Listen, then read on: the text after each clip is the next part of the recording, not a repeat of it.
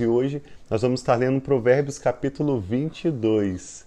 Vamos orar então, consagrando essa proclamação ao Senhor? Sim, Pai, obrigado por essa manhã que o Senhor nos dá.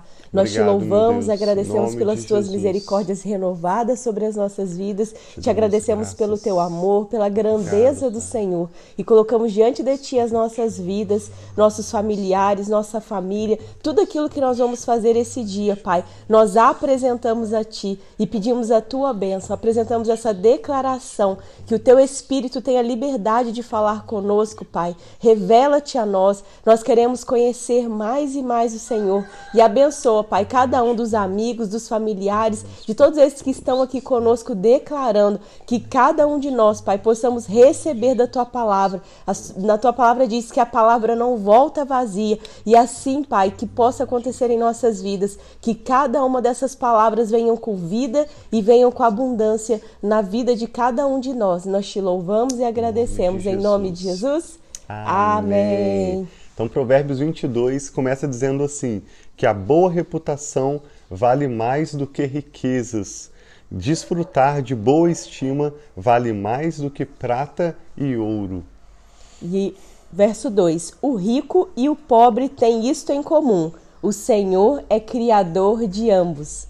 O prudente, ontem nós estávamos explicando para as crianças que é aquela pessoa cuidadosa ela, ele percebe o perigo e busca refúgio ou se desvia do perigo.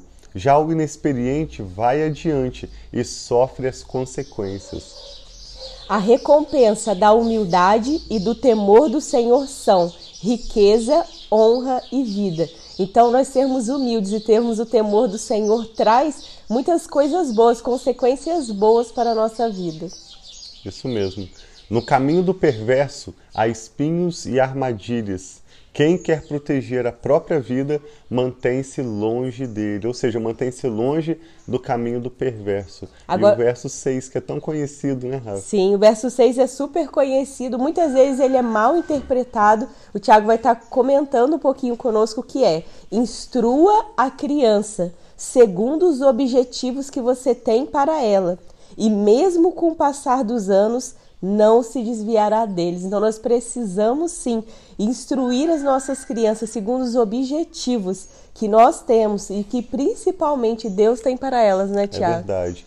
A gente percebe já desde criança né, algumas aptidões, alguns talentos, dons que os nossos filhos têm desde pequenininhos. Ontem a Rafa teve a oportunidade de ministrar para um grupo grande de crianças e ela falou sobre aquela parábola do semeador, quando Jesus fala que a semente, né, que a palavra de Deus é semeada. E algumas sementes caíram na beira do caminho, onde os passarinhos roubaram, outros caíram em terreno pedregoso, outros em meio ao espinho, e essas sementes não floresceram, mas aquela que caiu em boa terra, que Jesus explica, é um bom coração, um coração buscando a sabedoria, Sim. buscando a revelação de Deus. Essa palavra vai frutificar a 30, 60 e até 100 por um. E nós sabemos que essa palavra fala assim de nós ensinarmos a Bíblia para os nossos filhos. Mas o que nós queremos destacar é que muito mais do que ensinar a Bíblia é nós entendermos qual é o propósito de Deus, Sim. quais são os dons dessas crianças e investir, treinar os nossos filhos, inclusive com a Bíblia, mas não apenas levar à igreja, não apenas levar na escola, mas verdadeiramente treinar os nossos filhos para a vida. É, muitas pessoas acham que é só levar a criança na igreja, mas a educação dos nossos filhos, o temor do Senhor na vida dos nossos filhos é muito mais deles estarem fisicamente presentes na igreja. Eles precisam de ter relacionamento com Deus. Então, como vem esse relacionamento? Nós ensinamos a Bíblia para eles, eles começam, quando eles começam a ler, eles começam a ler a Bíblia por eles mesmos, eles começam a orar e ver Deus respondendo as orações. Então, essa experiência pessoal é muito é, assim, é muito importante do que simplesmente ele estar fisicamente dentro de um templo. Mas as crianças precisam conhecer a Deus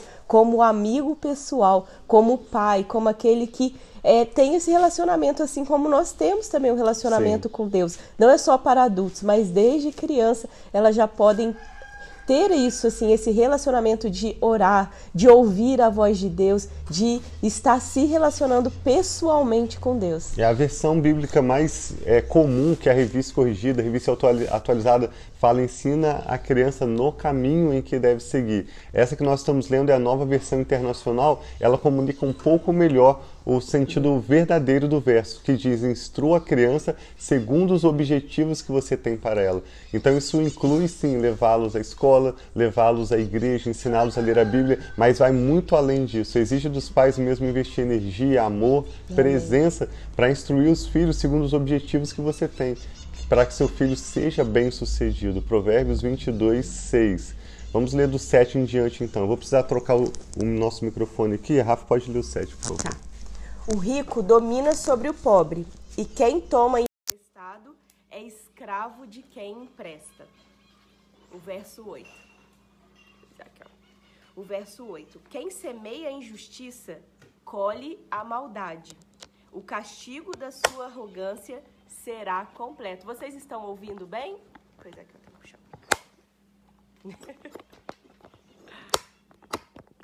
Espera aí, gente. Deixa eu segurar aqui a que a gente vai declarar.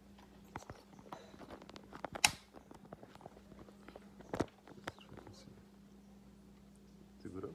Segurou. Você leu oito? Isso. Não, pode ler o Quem semeia a injustiça colhe a maldade. O castigo da sua arrogância será completo. Verso 9. Quem é generoso será abençoado pois reparte o pão com o pobre. Então, esse princípio que nós já conversamos tantas vezes aqui, o princípio da generosidade. Nós precisamos ser generosos e repartir aquilo que Deus tem nos abençoado com os outros também. A Bíblia tem muitas promessas sobre a generosidade. É lógico que a gente pode planejar né, parte do nosso orçamento para doação, mas muitas vezes Deus nos mostra especificamente, a gente sente aquele desejo no nosso coração de compartilhar algo com alguém, como a Rafa já disse, seja uma pessoa necessitada ou mesmo uma pessoa que não precisa, mas nós queremos honrar aquela pessoa. E a Bíblia fala que quando nós damos, nós vamos receber de volta multiplicado. Isso é uma grande verdade. Verso 10 diz que quando se manda embora o zombador, a briga acaba. Cessam as contendas e os insultos. Quem ama a sinceridade de coração se expressa com elegância será amigo do rei. E os olhos do Senhor protegem o conhecimento, mas ele frustra as palavras dos infiéis. O preguiçoso diz: há um leão lá fora, serei morto na rua. Então ele fica com preguiça de sair, né? E sempre tem uma desculpa, sempre, sempre tem. tem um motivo. Se tem uma coisa que eu particularmente evito é dar desculpas. Se algo realmente não dá, não dá. Mas não fica dando desculpa, ah, não fui porque tinha isso, porque tinha aquilo. É feio demais, né? E isso mostra, inclusive, muitas vezes preguiça. Uma vez eu ouvi um professor nosso, um senhor muito sábio, dizer que se tem uma, uma característica do preguiçoso é que ele é sincero. achei isso muito interessante. O preguiçoso, ele não tem problema em falar a verdade, mas ele sempre tem uma desculpa, ele sempre tem uma justificativa. E a Bíblia nos ensina em Provérbios que isso não é uma característica sábia. É melhor nós sermos eh, realistas, sim, mas também encararmos a necessidade do trabalho, dos compromissos, Sim. marcamos, cumprimos a nossa palavra, somos pontuais, então sem desculpas. Verso 14 diz que a conversa da mulher imoral é uma cova profunda, nela cairá quem estiver sob a ira do Senhor. A insensatez está ligada ao coração da criança, mas a vara da disciplina a livrará dela. Então, falando mais uma vez sobre educação de filhos né, que nós precisamos corrigir, educar, direcionar os nossos filhos. E aqui fala da vara. Então, muitas vezes, há um, uma. E a gente ensina também, muitas vezes, quando nós estamos falando com os pais, que não é para bater com as mãos. O que, que as mãos são? É um objeto de carinho, de honra. Quando nós vamos orar, nós vamos impor as mãos e orar neles. Então, nós, quando nós precisávamos, que agora o Micael e a Sara, nós conversamos mais do que temos, né, assim, de precisar de dar uma chinelada, uma correção física. Porque eles cresceram e, e os princípios que nós fomos ensinando já estão mais fixos. Então, a gente só conversa e fala com eles. Mas quando eles eram menores, nós corrigíamos eles com o chinelo.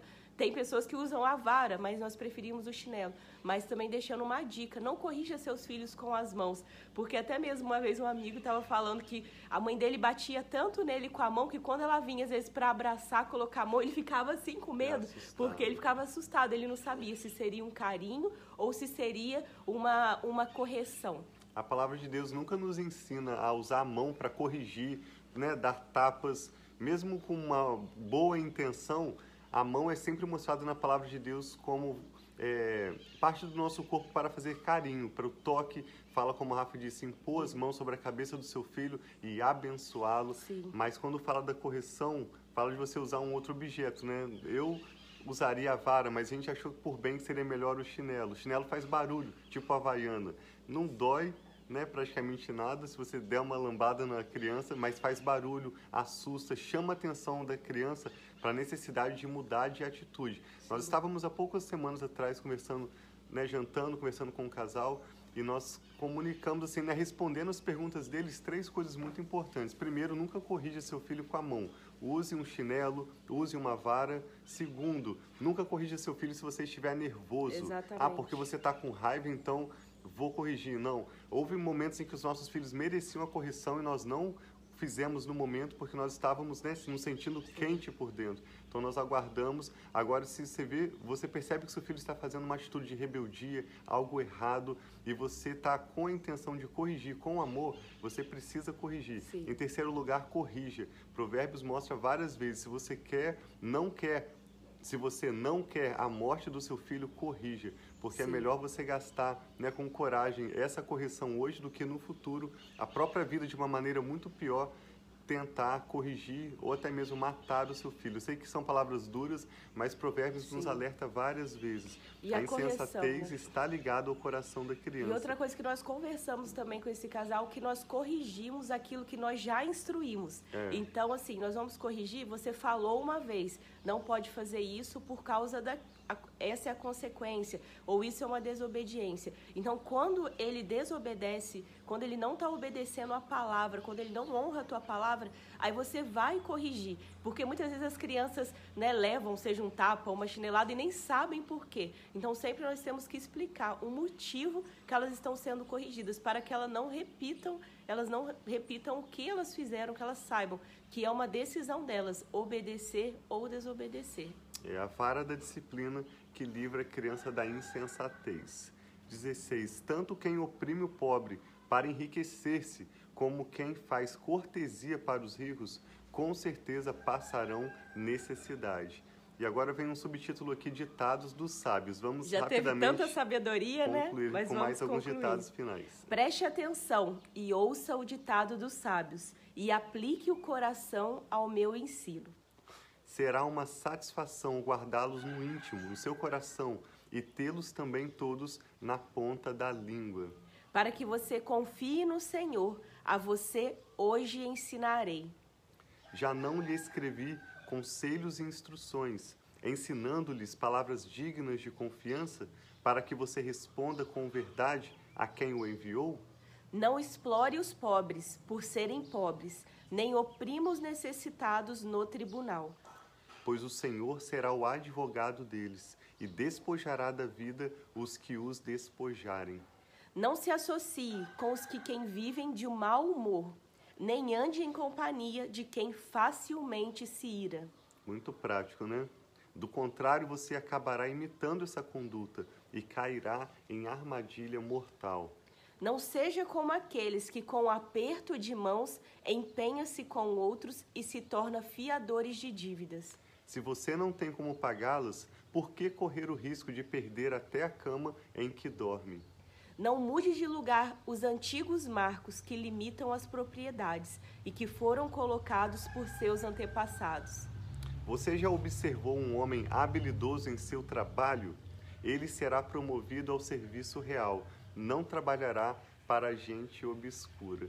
Nós Amém. queremos encerrar orando pelas nossas vidas, mais uma vez pedindo a Deus sabedoria especialmente pelos nossos filhos também. Sim.